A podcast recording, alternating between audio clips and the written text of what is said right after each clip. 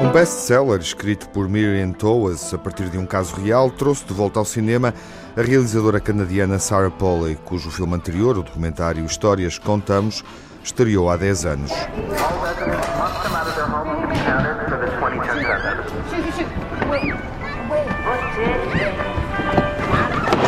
Please come out and be counted now.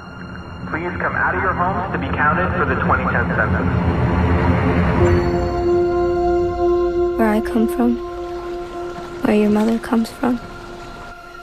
We didn't talk about our bodies. A Voz das Mulheres inspira-se num caso que aconteceu entre 2005 e 2009 na Bolívia, numa comunidade menonita, cristã evangélica, bastante conservadora, religiosa. As mulheres eram drogadas e violadas pelos homens. O livro que ficciona a história real, foi sugerido para ser adaptado ao cinema por Frances McDormand, que aparece num pequeno papel e como produtora. Sarah Polley já conhecia a história que suscitou inúmeras interrogações. I was so drawn to the questions around um, faith and community and democracy and recovery.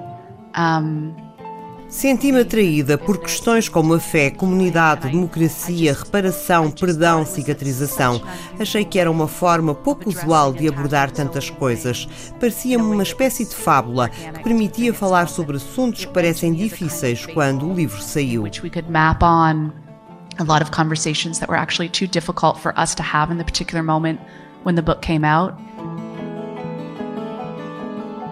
As mulheres violentadas conseguem capturar os agressores, mas na comunidade onde vivem a justiça não se rege pela lei.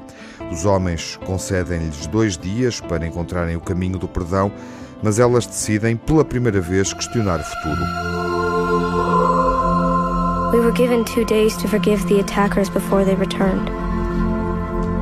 We hardly knew how to read or to write, but that day we learned how to vote. As famílias da comunidade menonita reúnem-se para decidir entre três opções: nada fazer, ficar e lutar ou partir. Na comunidade, as mulheres e raparigas não aprendem a ler ou escrever, nem têm qualquer contacto com o mundo exterior.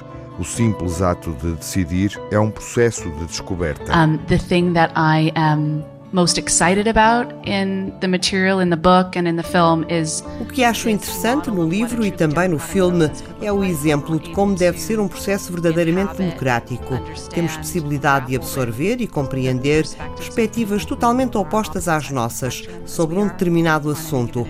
Temos a capacidade de conversar e seguir em frente de forma produtiva. Estas mulheres sabem que o mundo em que vivem é destrutivo e perigoso e que tem que mudar. Para que isso aconteça, elas têm que arranjar maneira de falar e ouvir, mesmo que não queiram. They have to find a way to talk to each other and to hear each other even when they don't want to. We know that we've not imagined these attacks.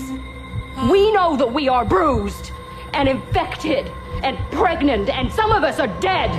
Religião, família, comunidade, dor ou vingança são conceitos e sentimentos que marcam as protagonistas, habituadas a serem subjugadas mas a concederem o perdão.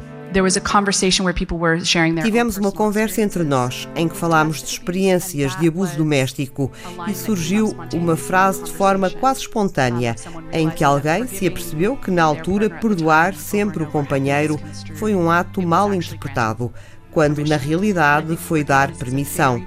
Acho que o perdão tem muitas nuances, é complicado e delicado e temos de avaliar com cuidado, porque quando o perigoso não é real, o perdão pode ser mal interpretado como permissão. Acho que a ameaça tem de deixar de existir para que o pedido de perdão seja razoável. A voz das mulheres dramatiza situações de violência, humilhação e poder através de relatos traumáticos sobre abusos e domínio masculino, intenso e por vezes perturbador o filme de Sarah Polley nunca é explícito.